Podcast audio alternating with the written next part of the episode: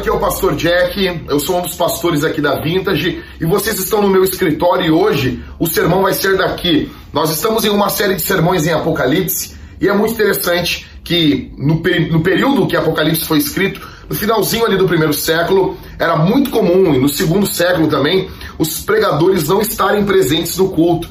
As cartas dos apóstolos, dos bispos, eram lidas nas igrejas e isso era a parte homilética, isso era o sermão da noite. E Apocalipse muitas vezes foi o sermão de muitas igrejas. Até nós vemos João escrevendo para as sete igrejas e a, a carta de Apocalipse era lida no momento do sermão. É muito interessante isso. Bom, nós tivemos contato, eu tive contato com alguns irmãos com Covid e nós estamos em quarentena. O pastor Maicon a irmã Suna, a esposa dele e seus filhos deram positivo para o coronavírus. Nós tivemos contato com eles e todo, na verdade, todo o time pastoral teve contato, as famílias.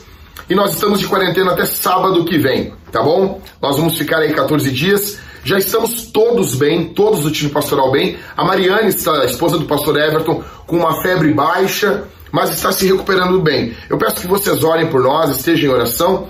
E você pode ficar tranquilo, todos aqueles que tiveram contato conosco, eles não estão no culto, tá bom? Eu peço que você abra a sua Bíblia nesse momento. Nós estamos em Apocalipse capítulo 11. Nós vamos ler do verso 1 ao verso 14. Eu quero lembrar você de uma coisa: Jesus está presente no culto. Jesus está presente aí.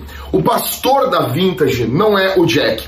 O pastor da Vintage não é o Everton, o pastor da Vintage não é o Daniel nem o Michael, o pastor da Vintage é Jesus e Jesus está presente. Bom, nós continuamos aqui no interlúdio, na pausa entre a sexta trombeta e a sétima trombeta. E essas pausas em Apocalipse, nós tivemos a pausa dos selos, elas são sempre usadas para mostrar como está o povo de Deus. Pois veja, começa uma destruição, começa um momento crítico, começa um momento tenso e de repente a pergunta talvez que bate no coração das pessoas é: e o povo de Deus?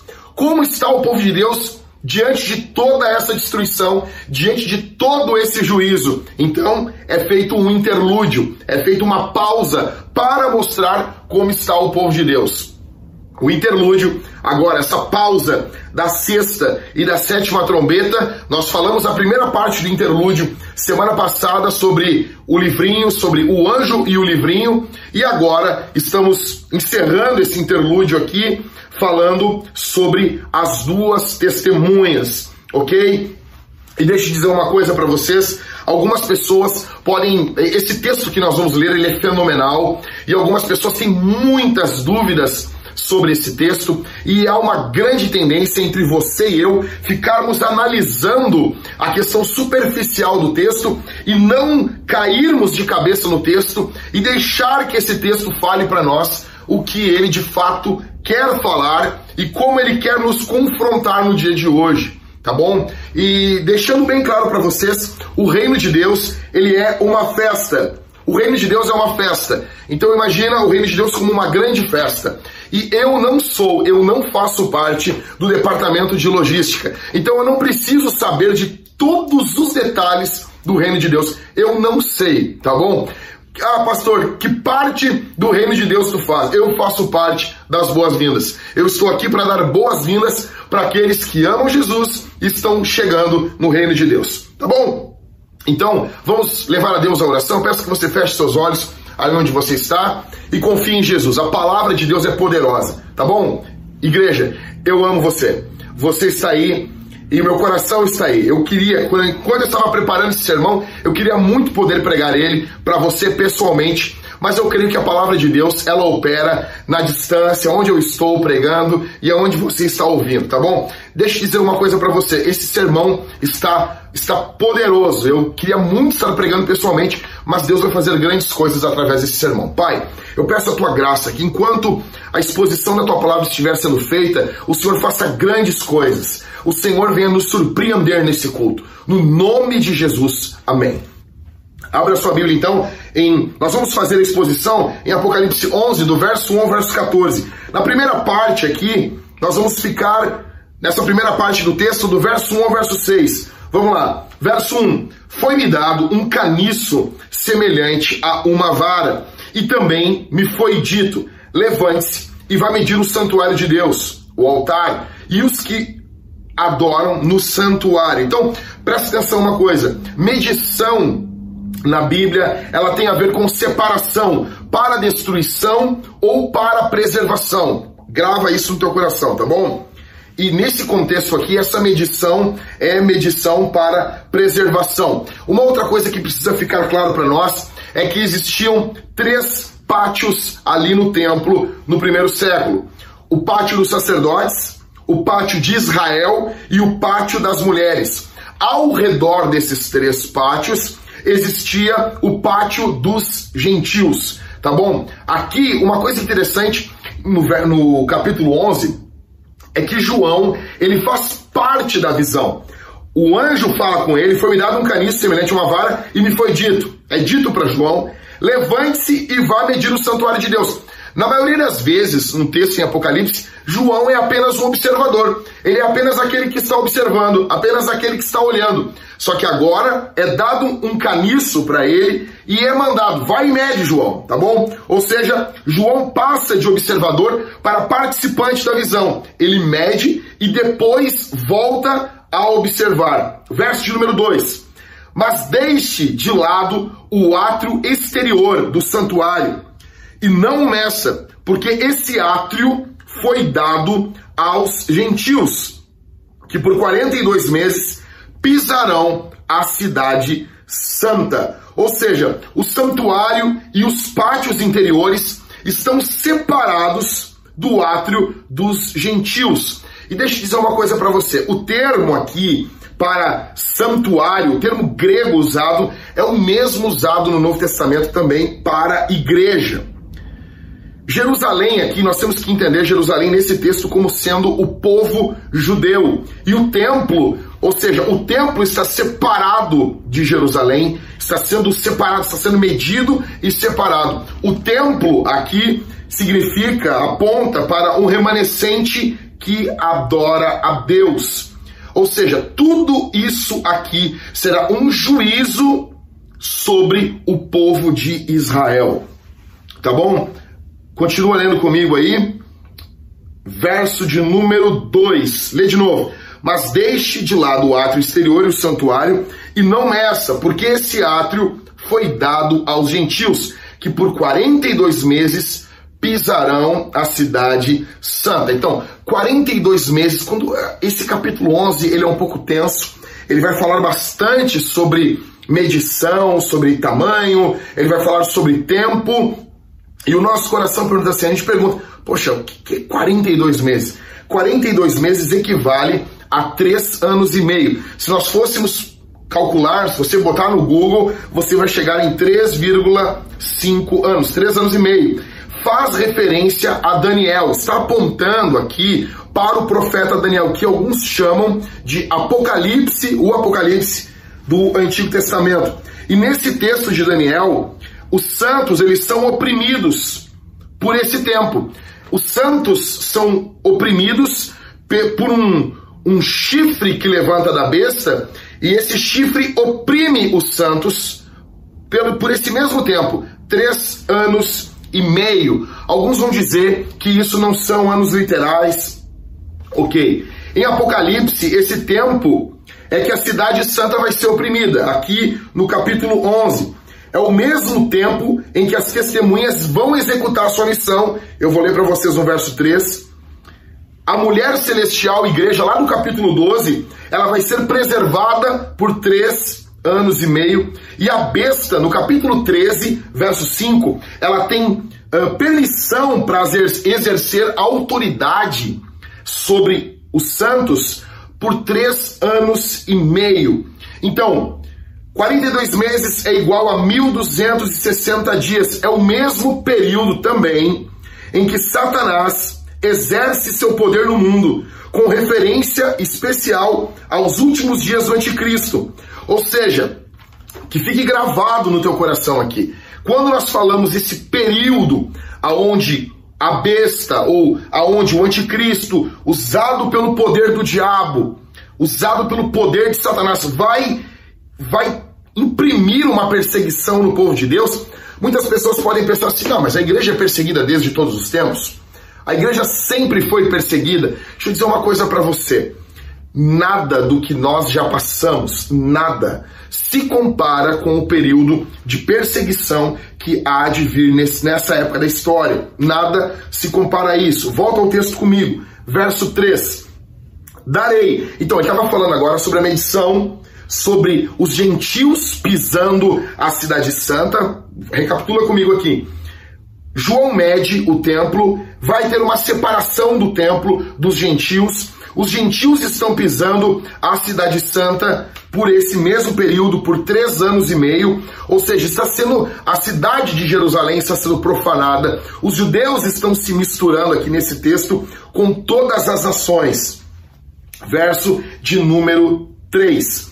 Darei autoridade às minhas duas testemunhas para que profetizem durante 1260 dias, vestidas de pano de saco. O mesmo tempo, 1260 dias igual o mesmo tempo de 42 meses. Ou seja, Deus não abandona o seu povo. O seu povo vivendo em pecado, o seu povo está misturado, está vendo profanação. Deus envia duas testemunhas.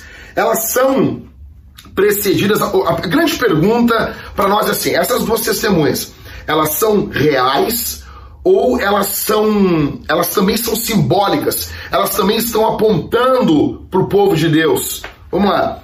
O verso 1 e o verso 2 são simbólicos aqui no texto. Está claramente João medindo com caniço a cidade, medindo o átrio, isso é simbólico. Porém, a descrição dessas duas testemunhas é extremamente detalhada.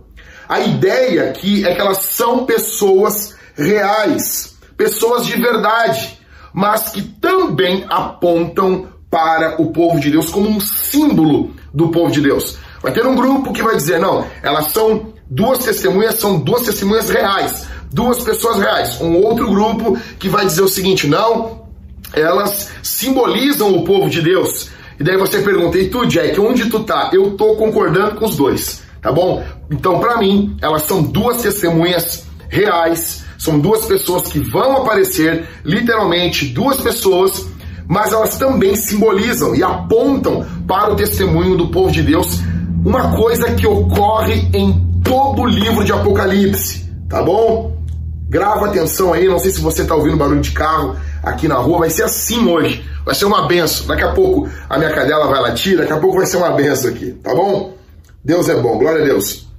Então, elas apontam aqui, e são duas testemunhas que representam o testemunho da igreja para Israel, que é completado com dois profetas no tempo do fim. Então, a igreja testemunhou para Israel desde a morte e a ressurreição de Jesus, ela foi testemunhando para Israel durante toda a história de Israel, e esse testemunho da igreja chega no clímax aqui em Apocalipse 11, com o último testemunho da igreja para Israel na história, ok?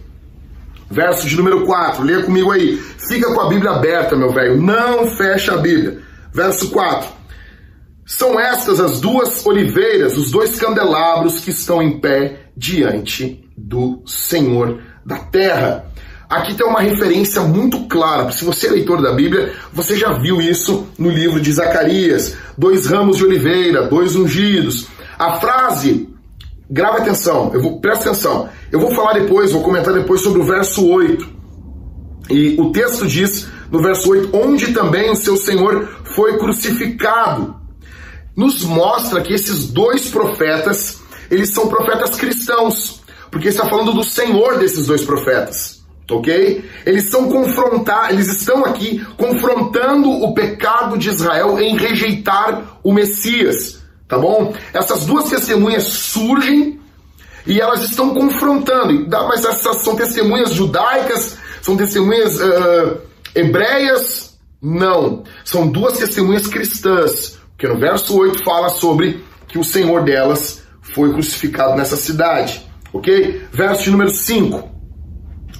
Se alguém pretende causar-lhes dano da boca dessas testemunhas, sai fogo e devora os inimigos. Sim, se alguém pretende causar-lhes dano, certamente deve morrer. Grava atenção uma coisa, essas testemunhas, elas são imortais até que o propósito de Deus, a missão de Deus dita, estabelecida, proposta, planejada, determinada para elas se cumpra. Enquanto o projeto de Deus não se cumprir para essas testemunhas, elas são imortais. Matthew Henry dizia isso, que nós somos imortais até que o projeto, o plano de Deus se cumpra em nossas vidas. Uma coisa que fica claro aqui, há um símbolo na pregação dessas testemunhas. A pregação desses profetas é como fogo. Então eles estão se levantando ali e pregando contra o povo de Israel, contra o pecado do povo de Israel por terem rejeitado o Messias. Verso de número 6. Acompanha comigo aí, cabeça. Elas têm autoridade para fechar o céu, para que não chova durante os dias em que profetizarem. Tem autoridade também sobre as águas para transformá-las em sangue, bem como para ferir a terra com todo tipo de flagelos, tantas vezes quanto quantas quiserem. Aí aqui vai dar um, uma noção de como essas testemunhas são. E muitos aqui vão dizer: ah, ok, eu já vi isso na Bíblia. Elias, ele tinha autoridade de fechar o céu. Moisés, ele teve poder de Deus para converter a água em sangue. Então algumas pessoas vão dizer: é Moisés e é Elias. Ok? E também porque os dois aparecem na transfiguração de Jesus. Porém, eu acredito que não serão, não será Moisés e Elias. Também não seria uma má ideia trazer esses dois caras de volta, tá bom? Mas eu creio que não. Eu creio que são dois homens que personificam esses dois homens do Antigo Testamento. Eles vêm no poder de Moisés e Elias, assim como João Batista veio no poder de Elias. Tá bom? Então, em primeiro lugar, o que, que nós vemos aqui? Uma, o ministério das testemunhas. Agora pula comigo no verso 7 ao verso 10 e vamos analisar aqui o martírio das testemunhas. Quando tiverem então concluído o testemunho que devem dar, a besta que surge do abismo fará guerra contra elas. Isso aqui é triste. Primeira vez que eu li isso aqui, eu chorei. A besta vencerá e matará as testemunhas. Então, precisa ficar claro para nós aqui que quando se cumpre a missão para as testemunhas, elas se tornam vítimas da besta. O, o grego aqui, a língua original de Apocalipse, o, o termo besta quer dizer a fera. E você pode notar que provavelmente essa, essa figura aqui, que é o anticristo, ela é conhecida da igreja. A forma que João fala, a forma como ele se refere, falando a besta, dá-nos a ideia que a igreja sabia muito bem quem era. É um personagem familiar para eles. Em Daniel, capítulo 7, o profeta, eu ainda vou pregar o livro de Daniel para vocês ainda, tá bom? Em Daniel capítulo 7, querendo Deus, né? Em Daniel, profeta, eh, Daniel 7, o profeta ele vai citar quatro bestas. A quarta besta, no capítulo 7, ela tem dez chifres. Então vai surgir um dos chifres que é mais forte. E esse chifre faz guerra contra os santos e prevalece contra eles. Os acontecimentos aqui precisa ficar claro para nós. Todo o acontecimento escatológico, no tempo do fim, grave que eu vou dizer, todo o acontecimento que ocorre na história, ele diz, ele, perdão, todo acontecimento que ocorre no tempo do fim, de forma escatológica, ele tem um, um certo cumprimento parcial antecipado. É como se nós tivéssemos um eco profético. A profecia é para o fim dos tempos. Mas nós vemos a profecia se cumprindo de forma gradual, aparecendo como se fosse apenas um eco. Então a figura do anticristo, nós vimos essa figura durante a história da igreja. Uma, ou antes até, Antíoco Epifânio, antes, o período dos Macabeus, pega uma Bíblia católica e leia o livro dos Macabeus. Você vai ver, é um homem que tentou profanar, na verdade profanou o templo de Deus, ele sacrificou uma porca dentro do templo, tentou desviar a fé dos judeus. Nós vimos durante a história da igreja homens como Hitler, que quem viveu essa época dizia: esse homem é o anticristo. Então, é uma profecia para o final, mas nós vemos esse um cumprimento parcial durante a história ok? O anticristo aqui no texto, ou a besta, ou o homem da iniquidade, ele vai ser inspirado por Satanás. E ele vai ter como o foco principal, o foco dele, e Apocalipse vai falar muito sobre ele, o foco dele vai ser desviar os homens de Jesus. O anticristo ele é uma das figuras centrais de Apocalipse. Escuta o que eu estou dizendo. Ele vai ser um homem real, só que a sua figura já, já, já apareceu na história. A sua figura já, já, já foi vista durante a história. Ok? Verso de número 7, lê de novo comigo aí. Quando tiverem então concluído o testemunho que devem dar, a besta que surge do abismo, nota a linguagem, a besta vem do abismo, ela vem de onde vêm os demônios essa figura, esse anticristo, esse homem da iniquidade que diz Paulo, ele vem no poder dos demônios. E é muito triste. A besta vencerá, vai matar as testemunhas, vai guerrear contra elas e vai matar essas duas testemunhas. Verso 8. Leia comigo. Verso número 8. E os seus cadáveres ficarão estirados na praça da grande cidade, que espiritualmente se chama Sodoma e Egito, onde também o seu Senhor foi crucificado. Verso 8. Primeiro que eles vão deixar os corpos expostos. A ideia aqui é desprezo. Você deixa um corpo exposto quando você tem desprezo por ele, quando você não tem consideração com esse corpo. A ideia é que as duas testemunhas eram desprezadas. A cidade aqui, que aonde as duas testemunhas estão, é literalmente Jerusalém.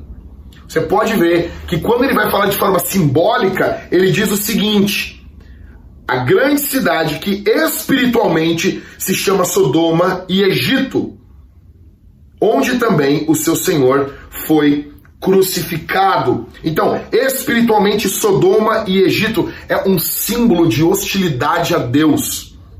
Ok? Aqui Jerusalém assume como sendo essa cidade onde o Senhor foi crucificado. E, e isso mostra que Jerusalém, no primeiro século, ela é espiritualmente como Egito e como Sodoma. Ela é hostil ao Senhor, ao ponto de crucificar o Senhor Jesus. Seguimos lendo em Apocalipse, a Babilônia ela é usada para representar Roma, porque o Império Babilônico não existia mais quando o Apocalipse foi escrito. Então, precisa ficar para nós aqui que Jerusalém é incluída nesse espírito. Então, grava comigo. Egito, Sodoma, Babilônia, isso tudo dá uma ideia de hostilidade ao nome de Deus. O espírito da Babilônia que nós vemos no Antigo Testamento, essa independência, esse Babel, essa ânsia de tornar o seu nome famoso, esse espírito de autonomia.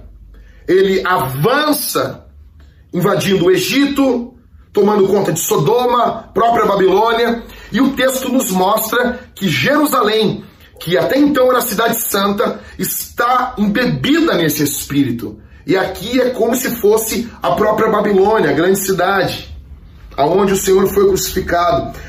A ideia aqui é que existe um espírito que rege essas cidades que rege o mundo, que, que rege o sistema que nós conhecemos. Esse espírito, ele se levanta contra Deus, ele ataca tudo que envolve o nome de Deus.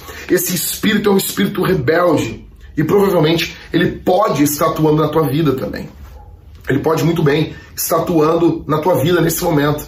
Você vê ele, você olha para Porto Alegre e você vê o espírito da Babilônia, você vê a ideia da Babilônia. E quando eu pregar, se Deus permitir, pregar Daniel para vocês, eu vou poder falar um pouco mais. O espírito da Babilônia tentando tirar a identidade dos homens, tentando se levantar contra a criação de Deus, destruindo famílias, destruindo igrejas. Verso de número 9.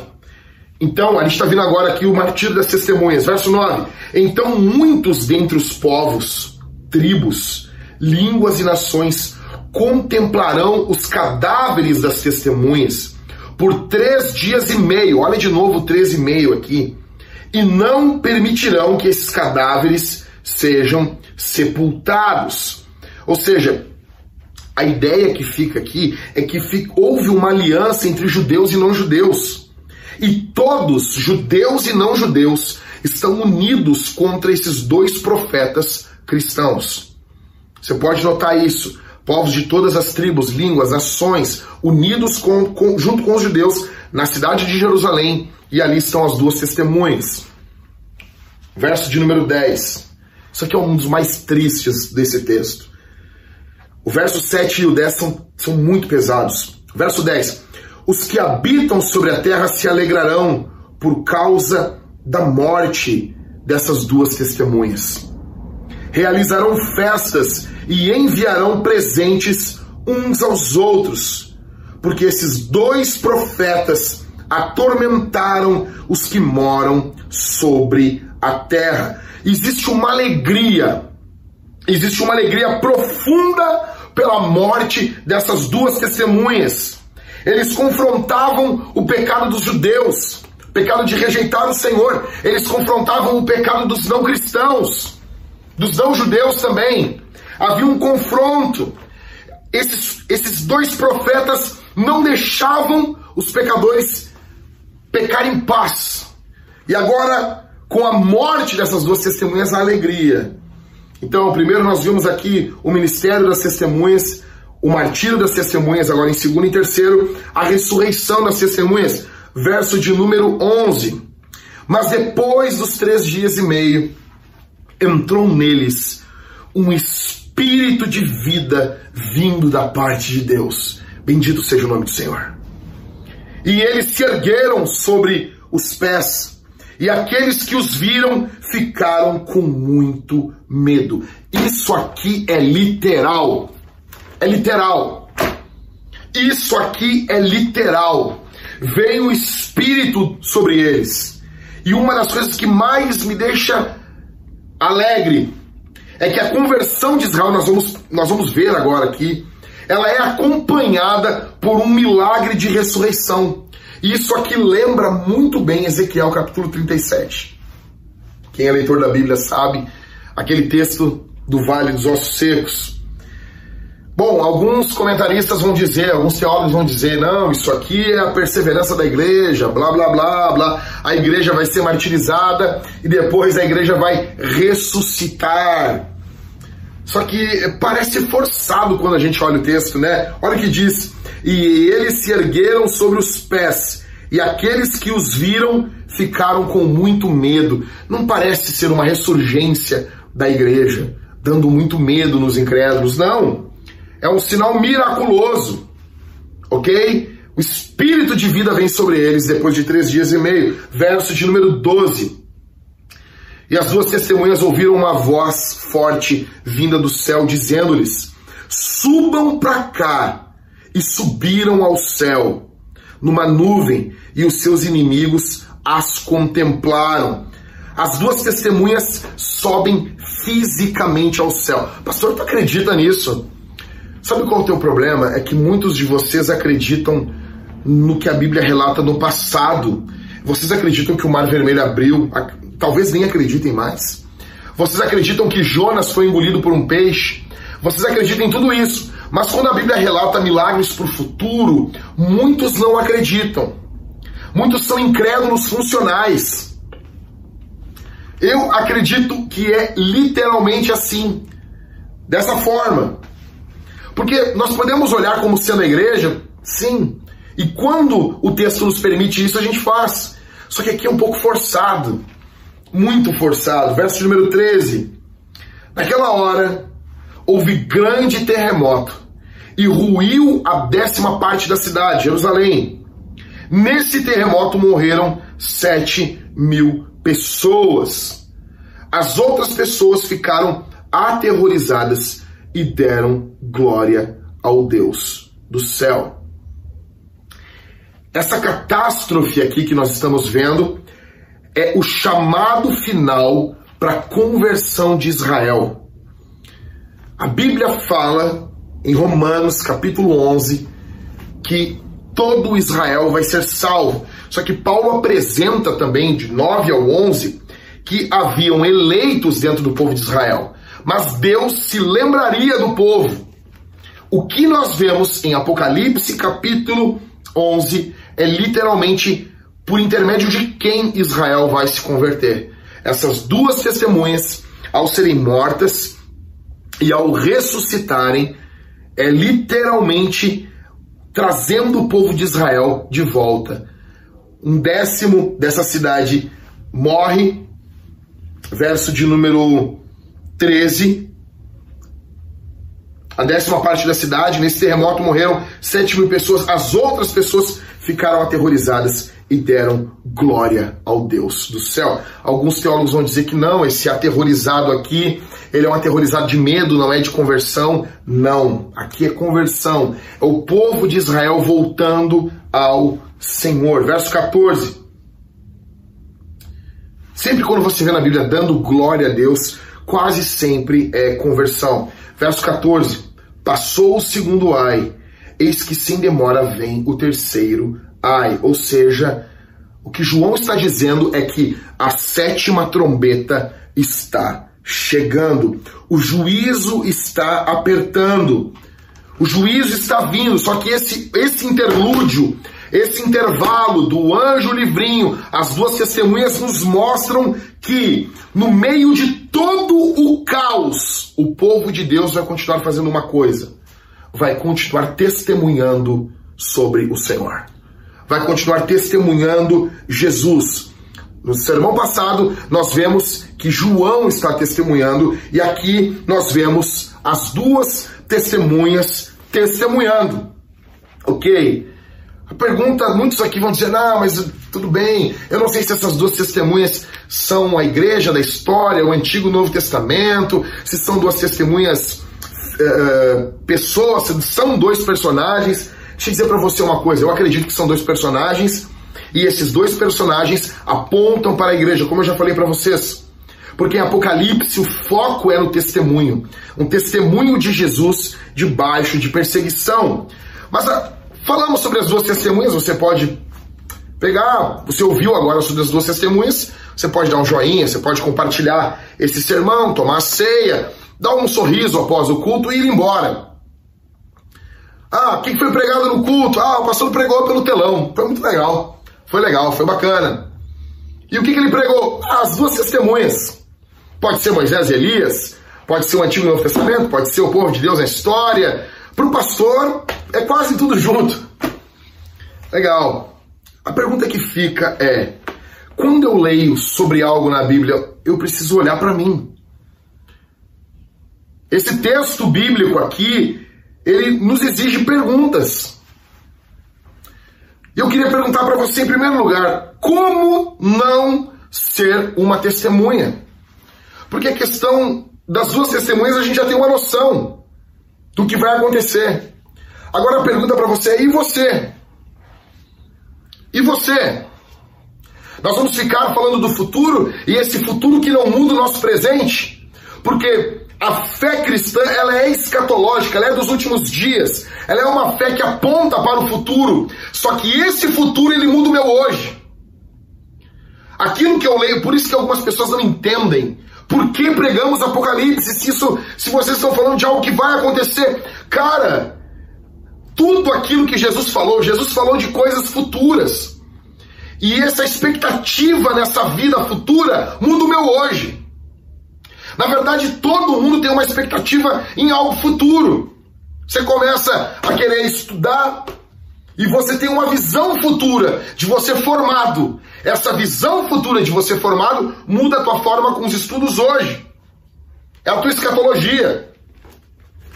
Você vai tirar sua carteira de motorista. Você já se imagina andando em um carro conversível com o seu cotovelo uh, ralado para fora do carro, dirigindo com uma mão, com óculos, fumando um charuto. Ah, charuto não pode, é pecado. Tá bom, um cachimbo. E você está ali. E essa visão faz você tirar sua carteira de motorista. Ou seja, é a tua escatologia. Você gosta de uma menina, você acha ela bonita, uma guria, você acha ela linda, e você se imagina casando com ela e tendo filhos com ela. Essa visão do futuro faz você pedir ela em namoro. Ou seja, nós somos movidos por escatologia. E a fé cristã não é diferente. Ela aponta para o futuro e, esse, e essa visão do futuro muda hoje. Esse apelo escatológico muda agora. Então, como não ser uma testemunha? Em primeiro lugar, seja covarde. Seja covarde. Tenha vergonha do nome de Jesus. Seja covarde. Ok? Tenha vergonha do nome do Senhor. Tenha medo do que vão pensar. Se preocupe com a opinião dos outros. Seja covarde. Tenha medo, tenha vergonha. Seja tomado por isso. Segundo, seja egoísta. Seja egoísta. Você não vai testemunhar. Abandone a sua generosidade. Uma testemunha precisa ser generosa. E hoje é o que nós temos visto na igreja. Pessoas sem generosidade, pessoas extremamente egoístas. Em primeiro lugar, seja covarde. Em segundo, seja egoísta. Em terceiro, seja autocentrado. Viva uma vida focada em você. Viva uma vida focada nos seus desejos apenas, nas suas bobagens apenas. Viva uma vida como um idiota. E deixa eu dizer uma coisa para você: existe diferença entre biografia e testemunho. Biografia é sobre o que eu faço. Testemunho é sobre o que Jesus fez, sobre o que Jesus faz. John Stott fala isso no seu comentário de Atos. Quando Paulo estava falando, ele falava um testemunho, ele não falava uma biografia. Ele não estava ali para dar carteiraço. Escute isso. Grave isso. Seja autocentrado. Seja tudo sobre você e nada sobre Jesus. Só que aqui na Vintage é tudo sobre Jesus. Bendito seja o nome do Senhor. Quantos aqui não têm uma emoção quando falam sobre a sua história? Se nós chamarmos você agora no palco e perguntarmos para você sobre a sua história, sobre a sua vida, sobre você, sobre você, você. Você vai se emocionar. É a tua vida, é a tua história. Eu pergunto, você se emociona com a história de Jesus, com a vida de Jesus? Em quarto, seja omisso. Ou seja, literalmente não faça nada. Você não quer ser uma testemunha? Seja omisso. Diga, não é comigo. Isso não é comigo. O reino de Deus está vindo? Ok, beleza. Mas isso não é comigo. O reino de Deus está vindo? Tranquilo, que bom. Mas isso não é comigo. Se você não quer ser testemunha, seja esse cara. Eu tenho uma outra, uma outra coisa para chamar a tua atenção aqui. Talvez você diga assim, ok, Jack, mas eu, eu, não, eu, eu quero ser uma testemunha. Eu quero ser. Pastor, eu acredito que eu sou uma testemunha. Ou, pastor, será que eu sou uma testemunha? Então, responda essa pergunta. A pergunta é, pastor, como que eu sei? Como que eu sei se eu sou uma testemunha? Em primeiro lugar, primeira pergunta que eu faço a você. Se você faz essa pergunta para mim, porque ouvir esse sermão você tem que, beleza, as duas testemunhas, ok, mas alguém tem que testemunhar agora. E eu quero fazer parte desse time. Como saber se eu sou uma testemunha? Primeiro, Primeira pergunta, você tem que se perguntar: estou disposto a ser odiado? Porque o que nós vemos no texto é que essas duas testemunhas são odiadas.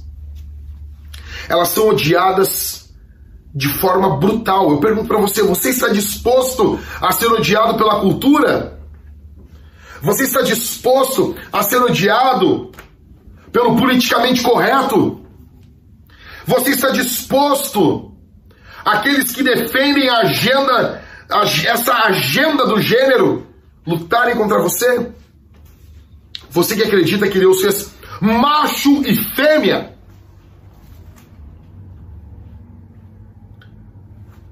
Você está disposto a ser odiado, a resistir à tentação de ser cool para uma geração idiotizada como a nossa? Para uma geração que gasta milho, milhões de horas em um aplicativo idiota como esse TikTok? Você está disposto? Deixa eu dizer uma coisa para você, cara. Talvez você veio aqui, você não tem noção, você não está perdendo uh, teu tempo com essas coisas. Você está perdendo a tua vida. Vai chegar um momento que você vai estar prestes a morrer e você vai desejar ter essas horas de volta e você gastou. A nossa sociedade é idiota. E nós temos vergonha. Nós temos medo de sermos odiados. Eu pergunto para você: se você estivesse aqui no lugar das duas testemunhas, se você fosse uma dessas duas testemunhas, eu pergunto, se, se o povo aqui de, de Apocalipse 11, você, você caísse ali em Apocalipse 11 como uma testemunha, com o seu estilo de vida, do jeito que você vive hoje, desse jeitão que você vive, eu pergunto, você seria odiado? Eles iriam odiar você? Você seria odiado? Ou não, você vive como eles, você tem o jeito deles, você está vivendo como eles? Eles iriam odiar você? Você seria odiado? Em primeiro lugar, então, responda essa pergunta: estou disposto a ser odiado? Segundo, estou disposto a viver para Jesus? Não, não, não, não, não seja rápido em responder isso. Estou disposto a viver por Jesus vai muito além do que usar uma camiseta escrito Jesus, uma camiseta com uma frase em inglês se referindo ao cristianismo, alguma estampa maneira, vai muito além disso, cara. Viver para Jesus vai muito além do que ouvir worship, do que ouvir essas bandas de hoje em dia, mais moderninhas. Movimento reformado, movimento isso, movimento aquilo. Vai muito além do que você ficar ouvindo um carinha com uma boininha e com um violãozinho em cima da barriga. Vai muito além do que isso. Vai muito além do que você ir em um evento, levantar suas mãos, chorar uma, uma, uma emoçãozinha boba e na segunda-feira isso não ter eco em tua vida. Eu pergunto: você está disposto a viver para Jesus? A ser um sacrifício vivo para Jesus? Como os teólogos chamam desse sacrifício branco. E o sacrifício que você morre é o sacrifício vermelho. Então, branco é aquele que a, a, o sangue não, não manchou as suas roupas. O vermelho é aquele que envolveu sangue, envolveu morte. Você está, está disposto a ter esse sacrifício branco? Você tem vergonha de Jesus? De andar com a Bíblia? De andar com a Bíblia assim, a Bíblia? Você tem vergonha de andar com a Bíblia? Você, não, mas não combina com a minha roupa, pastor. Você tem vergonha? Você tem vergonha? As pessoas do teu trabalho sabem que você é crente? Você está disposto a viver para Jesus? Então, primeira pergunta, responda. Você está disposto a ser odiado? Responda. Eu estou disposto a ser odiado.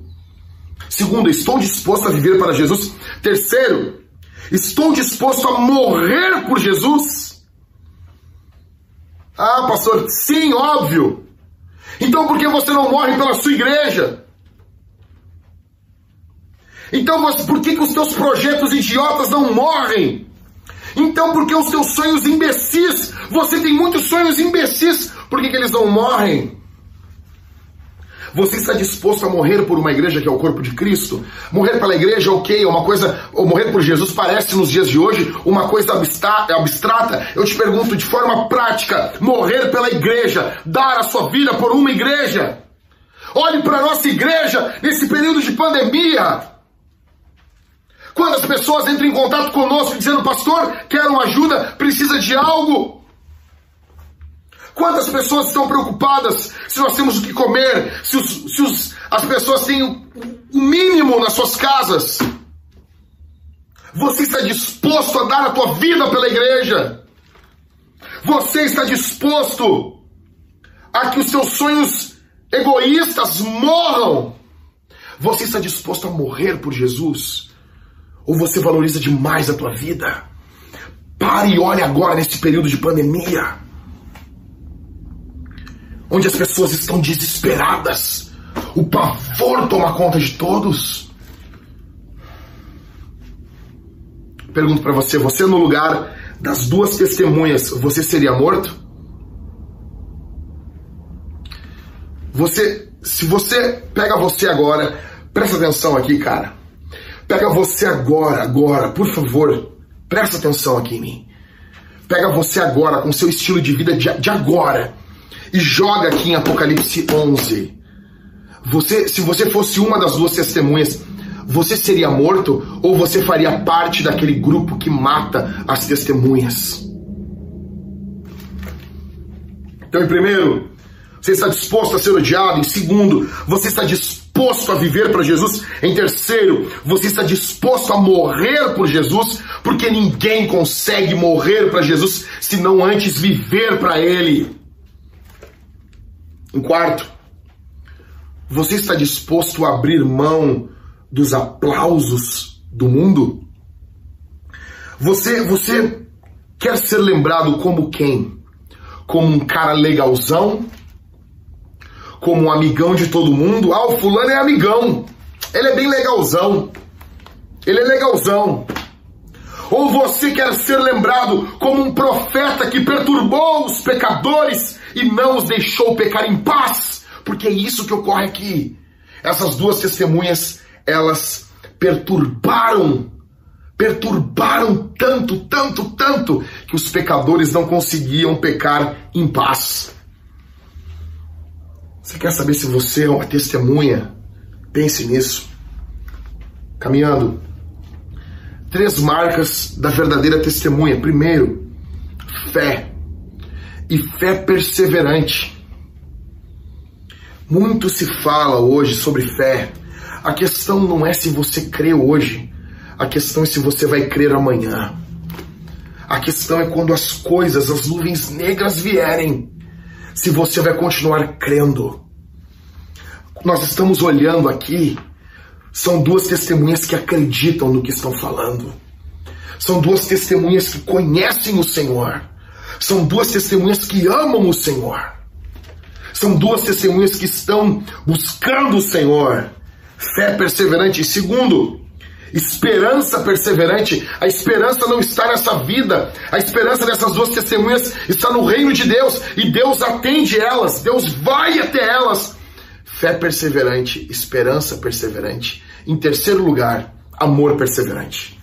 Fé, esperança e amor elas têm um amor perseverante. O amor delas pelo Senhor e pelo próximo, porque você precisa amar o próximo para ser duro com o próximo. O que nós estamos vendo aqui são testemunhas que possuem fé, esperança e amor. Fechando, para encerrarmos o sermão aqui. A primeira coisa que eu gostaria que você lembrasse é que se você é crente, se você ama Jesus, se você ama o Senhor, se você é cheio do Espírito Santo, saiba, você é imortal até que o propósito de Deus se cumpra na tua vida. Se você foi chamado por Deus para o santo ministério, se você é um profeta de Deus desse mundo caótico, caído, perdido, saiba, até que o propósito de Deus se cumpra em tua vida, você é intocável. Não quer dizer que você nunca vai ser tocado, não quer dizer que você não vai ter problemas, não quer dizer que você não vai ser perseguido, não é nada disso. Mas Deus é soberano e cuida de cada detalhe da tua vida. É exatamente o que ocorre com essas duas testemunhas. O povo de Deus, ele é intocável até que Deus diga que isso passou, até que o povo de Deus passa a ser tocado e passa a ser martirizado. Então, em primeiro lugar, você é imortal, até que o propósito de Deus se cumpra em sua vida. Em segundo, você vai ser odiado. Não tem saída. Não tem saída. Se você ama o Senhor, se você ama Jesus, se você quer testemunhar sobre Jesus, você não vai ser aplaudido, você não vai ser entendido, você não vai ser acolhido, você não vai ser estimado, você vai ser odiado. Terceiro, que eu gostaria que você lembrasse: não testemunhar é perder. Não testemunhar, não ser testemunha é estar do lado daqueles que perdem em Apocalipse. Grava isso. Nós temos dois testemunhos em Apocalipse: os testemunhos do cordeiro sobre o cordeiro e os testemunhos da besta. As testemunhas do cordeiro e as testemunhas da besta. Aqueles que têm a marca do selo do cordeiro ou aqueles que têm a marca da besta. Você tem noção disso? Não existe muro, não existe neutralidade se você não testemunha de Cristo, você faz parte dos exércitos e do povo da besta. Não testemunhar é perder. Em quarto, morrer é ganhar. Para aqueles que, que são testemunhas de Jesus, morrer é ganhar. Sabe, o que Deus está fazendo nesse texto, Jesus está invertendo aquilo que nós conhecemos está sendo invertido aqui. Há uma inversão aqui nesse texto. Não testemunhar é perder, e morrer é ganhar. Todos fizeram festa quando, quando essas duas testemunhas morreram. Como na história da igreja, quando os nossos mártires morriam, havia festa entre os pagãos, entre aqueles que não amavam Jesus. Só que esses homens ganharam e não perderam. Eles ganharam, eles foram vitoriosos. Eles venceram a mediocridade, eles venceram o apelo comum. Eles venceram o apelo idiotizante da cultura dos nossos dias, que chama você para viver uma vida de plástico, uma vida fake, uma vida que não possui apelo no reino de Deus nenhum, uma vida que não possui significado nenhum em Jesus. Eles venceram. Bendito seja o nome do Senhor. Em quinto, a besta vai ganhar uma batalha. Se prepare. O texto diz que a besta venceu esses dois profetas. A besta, o anticristo, o inferno vai ganhar uma batalha. Fique claro isso. Você foi avisado. Deus permite isso. E isso parece algo terrível. E é de fato. Gostaria muito que você tivesse noção do peso disso. A besta vai ganhar uma batalha em quinto e último. Deus vai ganhar na guerra. A besta ganha uma batalha. Mas o nosso Senhor ganha a guerra. O que nós vemos no final não é o poder da besta triunfando, mas é o poder do Senhor triunfando. Bendito seja o nome do Senhor. Nós vemos o poder do Senhor triunfando. Literalmente, bendito seja o Senhor. Nós vemos o Senhor triunfando. É isso que nós vemos. O Senhor vai ganhar a guerra. Eu quero dizer uma coisa para vocês assim como essas testemunhas foram ressuscitadas, subiram para o céu, porque é de lá, elas eram amadas lá, suas vidas tiveram significado. Um povo foi convertido, voltou para o Senhor. Pergunto para você, e você? E você? Como você vai sair daqui hoje? Preste bem atenção, olhe os sinais, olhe o que está ocorrendo. Você pode fazer piada, você pode rir do que está acontecendo. Muitas pessoas dizem: ah, não vamos falar dos gafanhotos, não vamos falar disso. É inegável a semelhança com a Escritura. Eu não vou dizer que cada detalhe do que está ocorrendo nos nossos dias é exatamente um cumprimento de uma profecia. Isso é isso, isso é aquilo. Não, mas os nossos ouvidos precisam estar atentos. Muitas pessoas dizem assim: não, o sinal não é isso, não devemos olhar. Não, Jesus falou sobre os sinais. Ele disse, ele relatou. Por que, muitos pastores ficam dizendo para os crentes não olhar para os sinais? Olhe sim! Olhe sim! Olhe os sinais, olhe o que está ocorrendo. Até quando? Até quando você vai fingir que você testemunha de Jesus? Até quando? Uma hora seremos chamados a testemunhar. Cara, a palavra testemunha vem de uma palavra grega que quer dizer mártir. Testemunha é aquele que dá sua vida. Uma hora nós seremos chamados a testemunhar, a dar a nossa vida. Isso é testemunho. Como vai ser? Como vai ser quando pedirem para você não negar Jesus? Como vai ser? Até quando vamos mentir? Até quando você vai viver a sua vida focado em futilidades? Até quando? Nós estamos vivendo dias terríveis e Deus chama você nesse momento ao arrependimento. Aonde você está, aonde você estiver, essa mensagem alcança você. Essa mensagem avança sobre você. Eu gostaria que todos que estão aqui ficassem de pé nesse momento. Nós vamos responder esse sermão. Nós vamos responder esse sermão. Eu amo você. Eu gostaria que nesse momento não houvesse dispersão aqui no prédio. Eu amo você. Eu quero o seu bem. Eu quero o seu bem. Preste atenção, porque quando a gente bota a igreja de pé, as pessoas se dispersam. Escute o que eu estou dizendo aqui. Escute, escute o que eu estou dizendo. Deus cobra de nós uma resposta. Deus exige de nós uma resposta. Essa semana algo tem que ocorrer na tua vida diferente. Se você tem medo, se você tem vergonha, você vai dobrar o seu joelho, você vai se tornar uma testemunha, você vai pedir, você vai clamar, você vai brigar, você vai contender contra o Senhor. E você vai pedir: derrama sobre mim o poder do teu espírito. Você vai fazer isso. Nós vamos responder aqui nesse momento de três formas. Primeira forma, nós vamos participar da ceia, do sacramento. Nós vamos comer e beber de Deus. Terão na frente desse palco um casal ou dois irmãos, cada um, um segurando o pão e outro segurando o vinho.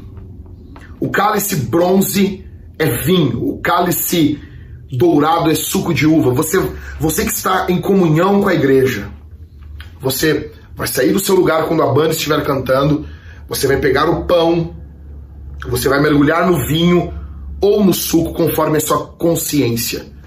E você vai, você vai fazer isso em arrependimento. Você vai participar do corpo e do sangue de Jesus. Esse é um ato sacramental. É uma graça, é uma, é uma, é uma figura visível de uma graça invisível. Você vai comer de Deus, beber de Deus.